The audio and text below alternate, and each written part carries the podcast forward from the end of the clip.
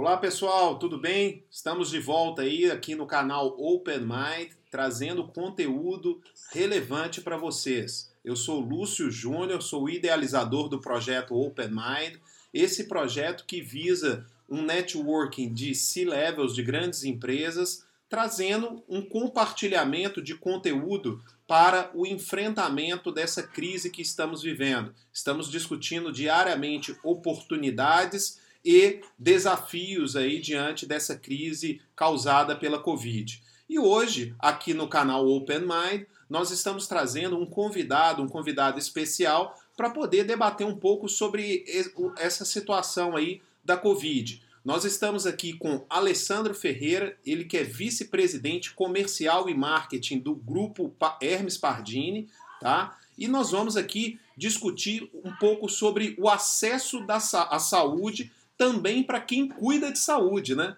Quem está preocupado com a saúde dos outros, como que está preocupado com a sua própria saúde, né? Então nós vamos aí abordar alguns temas interessantes. Espero que vocês gostem. Então se inscrevam aí no nosso canal, ative o sininho para que vocês recebam cada vez mais conteúdos como esse relevante. Eu dou as boas-vindas aí, Alessandro Ferreira. Muito obrigado aí pela sua atenção e generosidade de compartilhar conteúdo aqui com o nosso público.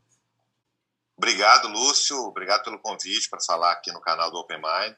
Eu queria também parabenizar a iniciativa do Open Mind, uma, uma instituição que está sendo criada digital, uma iniciativa que está impactando aí durante esse período de pandemia, mas que eu tenho certeza, pelo nível das pessoas e pelo conteúdo compartilhado, vai ser de grande valia aí no período pós-pandemia. Então, estou às ordens para a gente conversar, trocar um pouco de experiência, né, sempre com as informações muito disponíveis, que é o jeito é, que o Pardini é, faz é, sua governança, faz sua gestão, de compartilhar seus conteúdos e as suas iniciativas. Estou às ordens e bom, parabéns mais uma vez pela, pela disponibilidade aí de estar liderando essa iniciativa.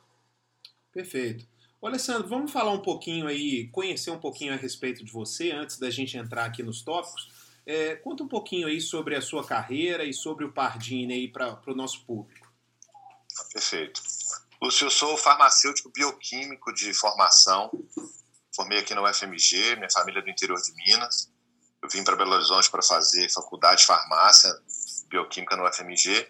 E durante a faculdade eu virei estagiário do Pardini. Eu virei estagiário do Departamento de Genética Humana. Eu já conhecia o Dr. Vitor Pardini por ele ser aluno de doutorado no mesmo laboratório que eu fazia iniciação científica. Um belo dia eu recebi, eu gosto muito de contar essa história, para a gente ver que às vezes você ser um pouco petulante, um pouco audacioso faz diferença. Eu recebi um e-mail dele é, pedindo uma sugestão, uma indicação de um estagiário para a área de genética do Pardini.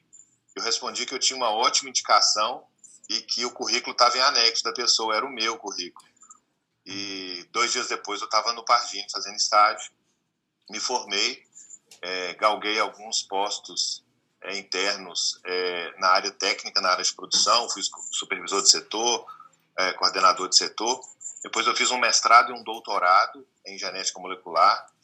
É, em paralelo, minha carreira estava avançando muito em direção à área de gestão. Depois eu fiz um MBA é tudo muito financiado, apoiado é, e cobrado pela instituição, que sempre cobra dos, suas, dos seus colaboradores, além de incentivar, cobra é, desenvolvimento, né, cobra melhoramento, que seja de formação, contribuir para a empresa. É, e quando houve a virada de governança para governança corporativa do grupo, fui convidado a sair da área, vamos colocar assim, da área operacional e para a área de gestão mais estratégica pelo atual presidente Roberto Santoro.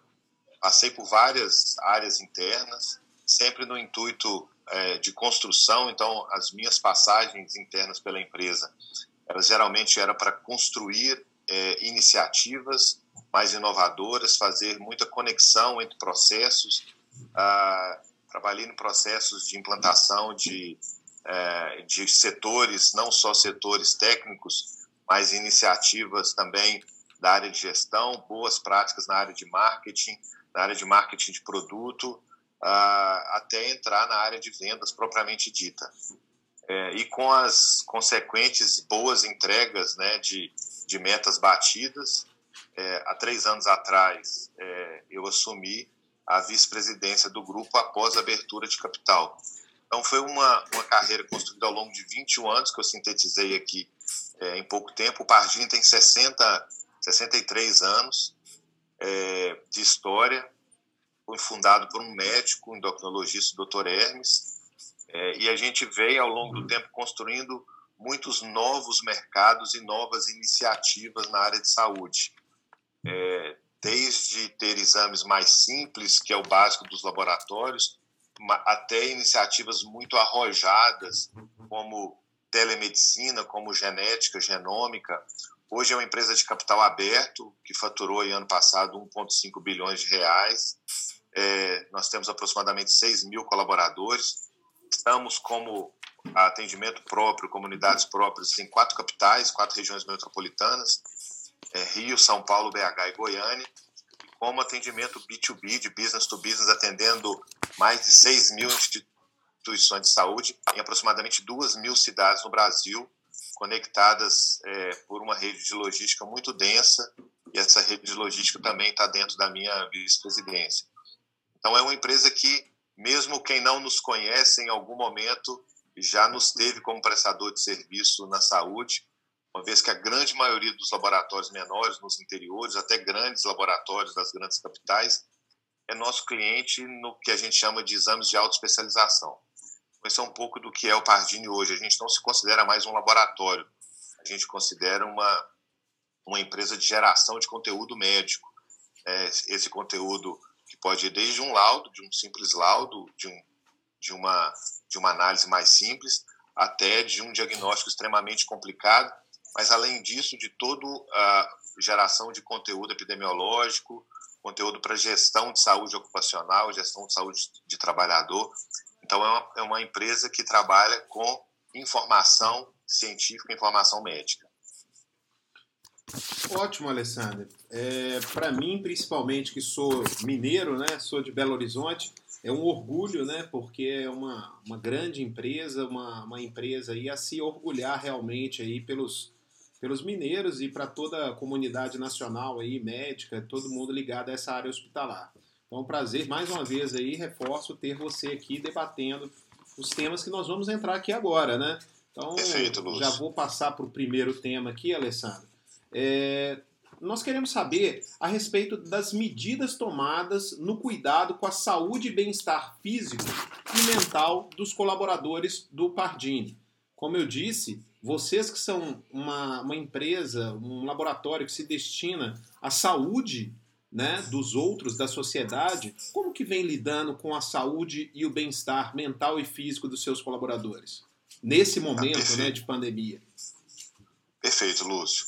É, é, bom você ter colocado nesse momento de pandemia, porque a, o cuidado com a saúde do nosso colaborador ela é de muito tempo antes da pandemia.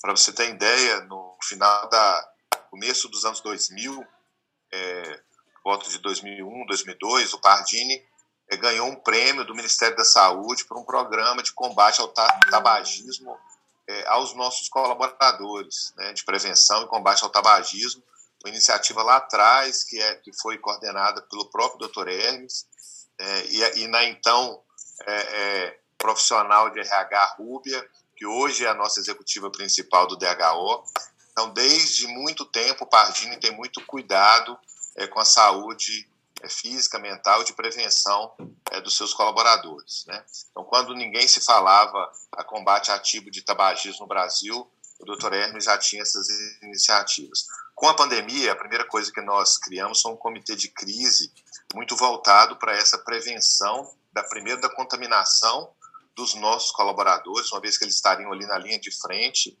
convivendo com possíveis pacientes infectados, é, e esse comitê de crise multidisciplinar, formado por profissionais médicos, psicólogos, né, profissionais da área de logística, da área de gestão. Esse comitê de crise criou uma série de iniciativas. Primeiro, é, no que diz respeito a evitar contaminações dos nossos funcionários e dos nossos, nossos clientes. Né? Então, nós criamos fluxos separados nas unidades, fechamos parte dessas unidades para diminuir a exposição. É, incrementamos coleta em domicílio para que os pacientes com suspeita não, não fosse necessário deslocar até as nossas unidades para fazer coleta. Criamos fluxos separados para pacientes assintomáticos, uso de máscara, luva, álcool gel, medição de temperatura.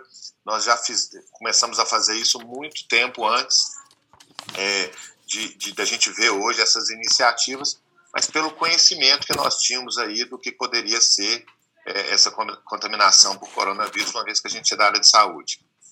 Em paralelo, Lúcio, aí foi, foi muito feliz a sua abordagem, é, nos veio a preocupação da saúde mental. Nós colocamos parte dos, grande parte dos funcionários em home office, é, praticamente a área administrativa, comercial, marketing, financeiro, todos foram para home office. Quem não foi, foi o pessoal de atendimento e a, o pessoal a linha de produção da, do, do laboratório mesmo.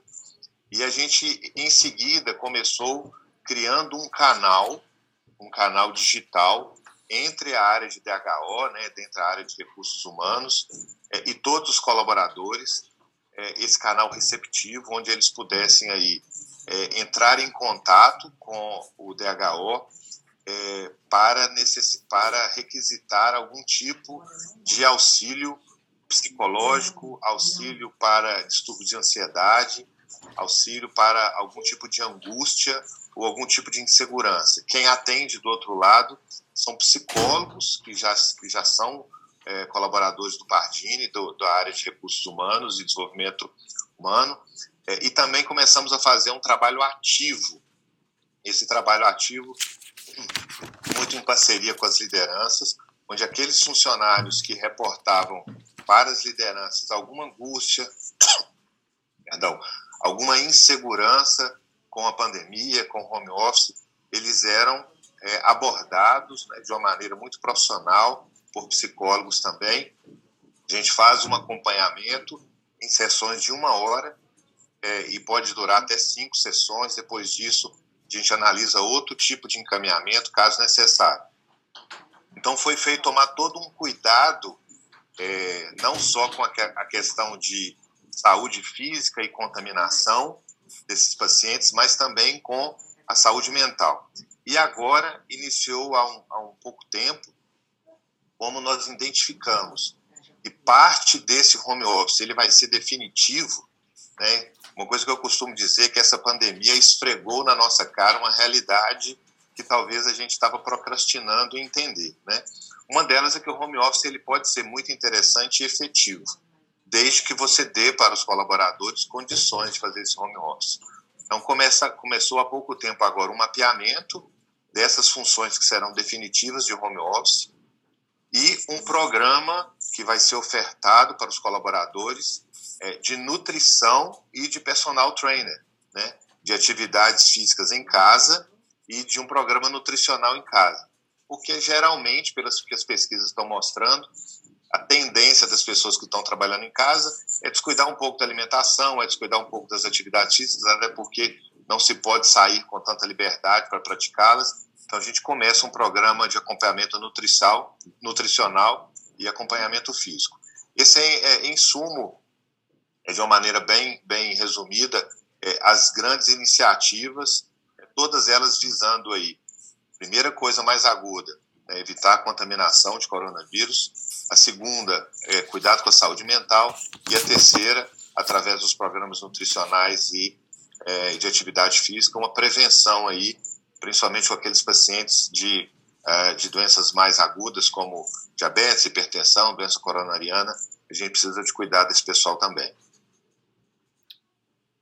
Alessandro, é, aproveitando esse tema que você entrou, sobre o home office, a gente percebe que muitas vezes a empresa coloca o colaborador em home office, mas esse colaborador às vezes não tem uma infraestrutura mínima para poder fazer um home office, né? Não tem, é, às vezes, internet de qualidade, ou a pessoa não tem uma cadeira decente para poder é, trabalhar. É, cita, por favor, como é que o, o Pardini vem trabalhando essa questão, é, da infraestrutura do home office, né? Porque, como você bem disse, é, isso pegou a gente de surpresa e a gente, todas as empresas não estavam preparadas para isso, né? Como que o Pardini encara essa questão da infraestrutura mínima necessária para o colaborador fazer home office? Perfeito, Lúcio.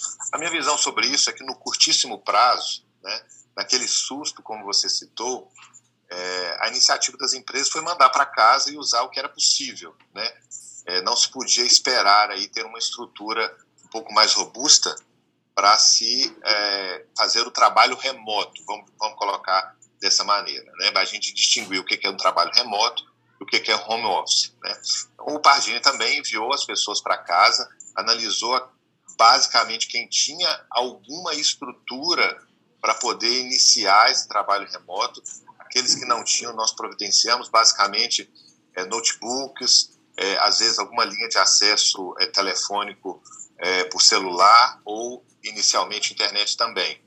Agora, é necessário e foi necessário fazer um mapeamento de atividades e de colaboradores é, que cujo home office ele vai ser definitivo. Agora, é muito importante a gente separar que, que é o querer fazer home office e o poder fazer home office e o dever fazer home office. Né? Existem funções que podem ser caracterizadas, que podem ter características, perdão, é de trabalho home office com uma produtividade tão grande ou maior do que o trabalho presencial numa sede de uma empresa. E aí independe se o funcionário, ele, é, vamos colocar, não que ele, que ele queira ou não, mas a gente tem argumentos para mostrar que com alguma estrutura a mais ele pode ter essa produtividade. Outros trabalhos precisam da, da presença. Então, esses trabalhos que serão definitivos em home office, ou de longo prazo em home office, Pardini está disponibilizando e isso começou, está em andamento, então nem todos os colaboradores ainda receberam sua, a sua estrutura, mas estão recebendo a velocidade muito grande é, computadores, linhas de internet é, de alta velocidade, até mesmo que diz respeito à marcenaria, né? É, você tem uma questão de ergonomia muito grande é, no trabalho, que é muito importante para a produtividade. Então, uma coisa é você ter uma produtividade numa cadeira de escritório que foi produzida e pensada para a ergonomia, outra coisa é na, na mesa da sua cozinha com uma, uma cadeira que ela é é, interessante para você almoçar durante uma hora, mas não para você passar oito horas. Então, até mesmo questões de marcenaria, de altura de computador, de altura de cadeira, o Pardini tem um programa em andamento para fornecer essa estrutura, basicamente telefonia, internet, computação e ergonomia, nessas linhas para essas pessoas que terão é, trabalho definitivo em home office ou aquelas atividades que são, serão definitivas em home office. Então, é um trabalho que está em andamento, é, em funções onde a gente já caracterizou a definição de home office daqui para frente, e eu acredito que é o mínimo que a empresa possa fazer. Não se pode é fazer o contrário, é cobrar uma alta produtividade do funcionário em home office sem saber se ele tem uma internet, de onde ele mora, o sinal de celular que ele tem, de acordo com a com a, com a, com a, telefo, com a empresa de telefonia que ele tem, é, vai atender ou não, ou aquele celular que a empresa vai dar para o, o, colaborador, se aquela operadora naquele local ela é interessante. Eu vou dar um exemplo aqui mesmo, onde eu faço é, é, home office da minha casa. Eu moro na região metropolitana de Belo Horizonte, numa cidade chamada Lagoa Santa, é, e eu moro numa, dentro de um praticamente de, um, de, um, de uma chácarazinha. Então, o meu, eu tive que ter acesso a outra linha de celular, porque a minha linha, normalmente, nesse lugar, ela não é tão boa. Então, se eu não tivesse isso, ia ficar mais difícil me comunicar com os meus clientes, com os meus colaboradores, com os outros diretores, com os acionistas. Então, é preciso que a empresa entenda que não é só colocar em casa e cobrar produtividade. É, realmente tem que ser construída uma infraestrutura onde se caracterize um home office e a partir daí ela pode obter esses benefícios é, do, do, do colaborador está satisfeito, da família dele está satisfeita e a produtividade provavelmente maior do que a produtividade é, numa sede física da empresa. Então é isso que o Pardini está fazendo. É, a gente está aprendendo muito também, nós não temos uma receita é, de bolo onde a gente já sabia o que fazer é muito importante esse canal que foi criado com a área de recursos humanos e o colaborador, porque a gente vai recebendo os feedbacks do que está funcionando, o que, que não está funcionando, é, e aí a gente vai adaptando a cada semana. Esse comitê de crise ele se reúne todos os dias, né? É, e, e, parte da pauta desse comitê de crise é o feedback dos colaboradores sobre as condições que nós estamos gerando para eles de trabalho em casa. Está sendo muito interessante para todos e eu acredito que é uma nova tendência, não só para o Bardini, mas para todas as empresas, mais uma vez, essa realidade que o coronavírus esfregou na nossa cara aí de uma maneira, é, é, vamos colocar assim, não combinada, né, de susto. É, e como você bem disse, Alessandro, apesar de não existir fórmula pronta, né, é, essa entrevista aqui está sendo bem interessante para os nossos espectadores, porque a gente espera que uma instituição que trabalha com saúde de pessoas realmente tenha métodos e uma preocupação muito grande é, com seus colaboradores, né? que é o principal patrimônio aí das, das empresas. Então, as ações que você falou, eu acho que servem aí de gabarito para quem está ouvindo aí, para quem realmente é, está se preocupando com o trabalho home office, com é, é, o trabalho que está acontecendo agora e a continuidade desse trabalho, né? porque vai, é, as empresas estão analisando o que, que vai voltar e o que, que não vai voltar. E por falar em voltar, Alessandro, a próxima pergunta é exatamente sobre isso. Quais as expectativas de retorno a, uma, um, a um mínimo de normalidade é, para vocês? O que, qual a expectativa do Pardini de retorno às atividades dentro de, uma, de um mínimo normal? Essa é a pergunta de um milhão de dólares ou de muito mais do que isso, né, Lúcio? É, bom, primeiro a gente tem que entender que uma empresa da área de saúde ela tem uma dinâmica diferente da dinâmica de outras empresas de outros segmentos, né? A saúde é um item de consumo obrigatório, apesar de sim ter sido impactada muito, principalmente porque parte da saúde é uma saúde preventiva, ela não é uma saúde de urgência, emergência. Essa área preventiva ela foi procrastinada, né? Mas falando de um modo geral, infelizmente, Lúcio, o Brasil ele, é, ele se fechou antes do que deveria, está se abrindo antes do que deveria. Essa é uma visão que eu tenho, ou seja, nós entramos em isolamento social é, acompanhando principalmente a Europa, os Estados Unidos, é, onde eles já estavam com índice de infecção muito grande. É, estamos abrindo também acompanhando a Europa e os Estados Unidos, onde o índice de infecção já está muito pequeno, enquanto o nosso está subindo. Né? Então a gente vai conviver com o coronavírus durante muito tempo ainda. Eu não estou dizendo que a crise econômica ela vai acompanhar essa essa esse, essa convivência, né? Existem maneiras, né, de você ter aí reaberturas, é, desde que tenha uma colaboração grande da população e das empresas, né, de é, higienização, de uso de máscaras, de comportamentos menos propícios à contaminação. Bom, mas pegando isso e entrando nós já observamos, como nós temos uma rede espalhada em duas mil cidades, nós já observamos um retorno é, às atividades dentro do que todo mundo está falando e, caracterizando como, como esse novo normal.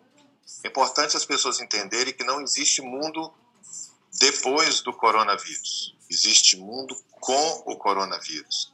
O coronavírus ele não vai desaparecer num toque de mágica, é, porque ah, ele tem uma curva normal. É um vírus que vai fazer parte aí durante muito tempo em todos os países do mundo do processo endêmico de contaminação de vírus respiratório, né?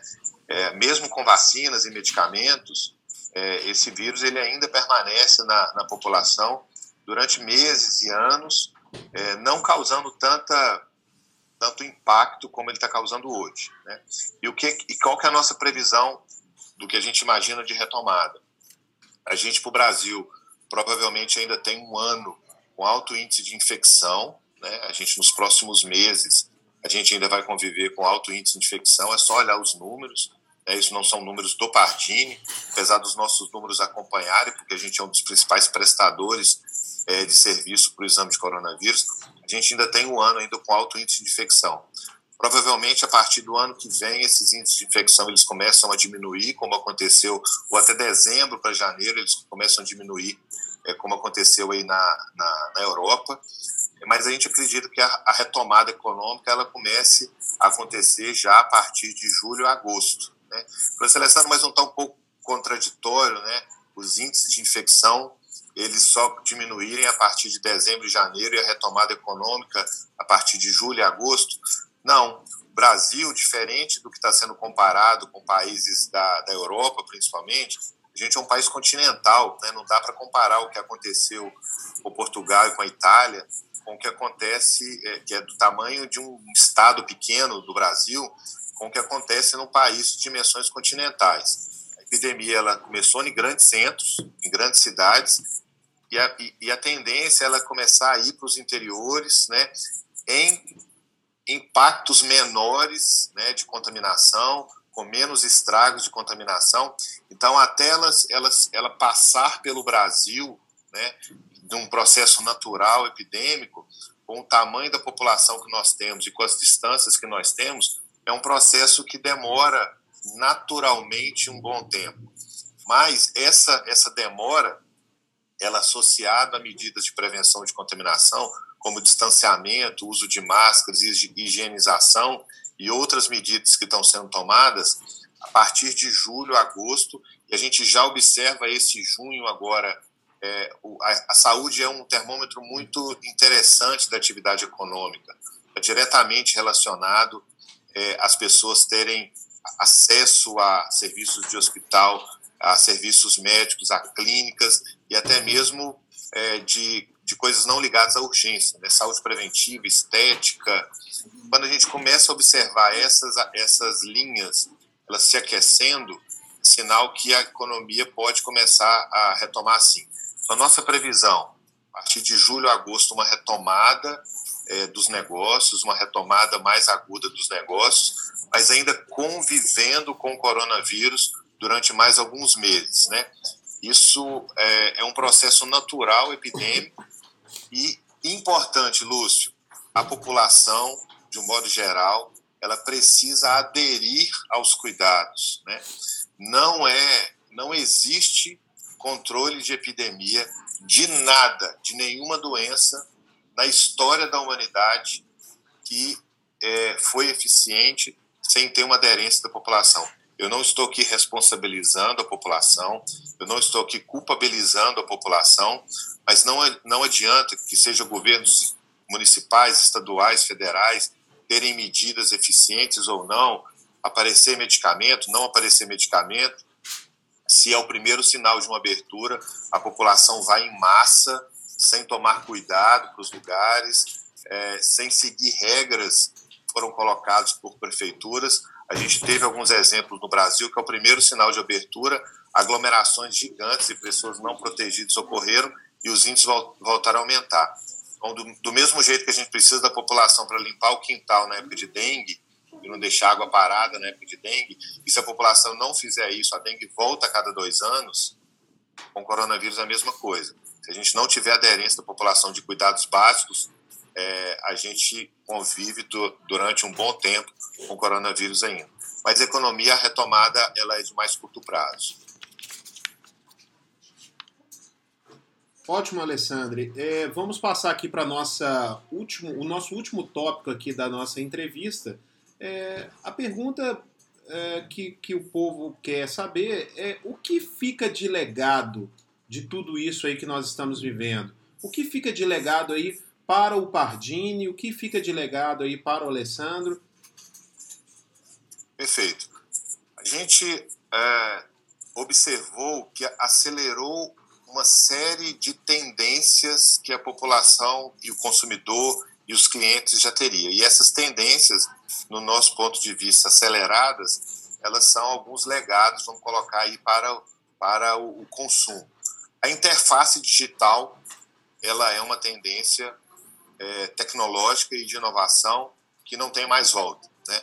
As pessoas elas já vinham se interagindo digitalmente com lojas, com é, lojas de artigos domésticos, eletrodomésticos, de roupas, de tênis, é, de comida e agora essa interação digital ela alcançou dezenas de outros é, de outros mercados de outras indústrias até mesmo o atendimento médico através da teleconsulta é, ele foi acelerado pelo coronavírus e viu, e viu que funciona. Então, o primeiro desses legados, Lúcio, é a interação digital cada vez mais forte. E a interação digital, ela coloca o consumidor muito forte, muito mais forte do que ele já era antes. Então, se a gente já vinha falando como é, em questões como é, centralidade em clientes, né, em, em, cliente como foco da atenção, em hospitalidade, a gente precisa de é, entender que com as interfaces digitais é, e o cliente ele tendo possibilidades mais à mão em questão de alguns cliques de escolher outras plataformas ou outros fornecedores mais é, fáceis de comunicar, ele vai fazer isso. E ele aprendeu isso no curto prazo de tempo. Então, esse é o segundo ponto. O primeiro é a interface digital. O segundo, o empoderamento do consumidor ainda maior nesse período de, é, de pandemia. Ele experimentou esse empoderamento, ele viu as opções e ele, sabe, e ele quer cada vez mais facilidade nessas interações. Então, as empresas precisam se acostumar com essas duas coisas. Não basta ter uma interface digital, mas a interface digital precisa ser rápida, eficiente, porque os meus concorrentes têm interfaces digitais e a gente vai e a gente vai comprar, a gente vai consumir. É, quanto menos cliques eu der no meu celular ou no meu computador para consumir alguma coisa, mais a chance de eu gostar desse fornecedor. Então esse é um ponto. É, o outro ponto que a gente considera é, extremamente relevante é as empresas elas aprenderam ou estão aprendendo para executar projetos de uma maneira muito mais rápida e eficiente. Né? É, quando a gente fala em adaptar consumo é, numa época de pandemia, não dá para fazer projetos de um ano, de 18 meses, de 10 meses, porque a epidemia bateu na nossa porta muito rápido. Então, a questão do, do, do ágil, né, que estava sendo muito falado é, antes da, da, da, epidemia, de utilizar metodologias baseadas em ágil, utilizar metodologias de projeto baseados em MVP, né, de, de ter produtos mínimos viáveis rapidamente lançados a um consumidor e depois é, ir aprimorando esse produto. Eu acho que é uma terceira tendência é, é, tecnológica, né? E uma outra que, uma última tendência que nós gostaríamos muito da área de saúde de ter é a população brasileira ela precisa uh, de entender que alguns cuidados básicos de saúde, como higienização de mãos, que é, é, é um ato tão, tão simples, ele serve para evitar uma série de outras comorbidades. Então, se você conversar hoje com um infectologista, você vai ver que outras doenças ligadas à higienização, é, como gastroenterites, verminoses, até mesmo arboviroses, né, dengue, febre amarela, chikungunya, elas diminuíram muito tempo, muito antes do previsto se a gente não tivesse a pandemia, baseado em hábitos de higiene e hábitos é, comportamentais que a população passou a adquirir. Então esse é um legado que a gente gostaria aí é, que a população permanecesse. Morre-se muito mais de gastroenterite no Brasil do que as pessoas têm ideia, né? É uma doença que já é um grupo de doenças que assola o Brasil há muito tempo. Então a gente gostaria de ter isso. É, várias outras iniciativas é, do ponto de vista de atendimento a cliente, ela está ligado a esses dois primeiros pontos que a gente colocou. A gente precisa de entender que o digital veio para ficar, mas não basta ter o digital, precisa ter o digital amigável e tentar passar para o digital conceitos de hospitalidade e conceitos de acolhimento que antes imaginava que era um trade-off. Ou eu atendo via digital ou eu sou acolhedor. A gente viu que com o coronavírus agora eu preciso ser digital e eu preciso de acolher o meu cliente. Caso contrário, ele vai migrar para alguém que faça isso. O que a gente imagina aí de tendências macro é, para o setor. Alessandro, muito obrigado pela sua disponibilidade de estar aqui com o público do Open Mind e poder passar um pouco dessa visão de um especialista da área de saúde, como está lidando com o corporativo. Né? Então, eu acho que é um tema bem interessante a visão de um especialista de saúde em relação ao corporativo. Isso atra deve atrair tanto a profissionais de saúde quanto profissionais da área corporativa em geral então eu agradeço bastante, foi muito rico aqui o nosso bate-papo. A você aí que acompanhou essa entrevista, É, se você quiser saber um pouco mais sobre o projeto Open Mind, acesse o nosso site openmindbrasil.com e lá você vai ter maiores informações sobre todos os conteúdos gerados através desse projeto inovador.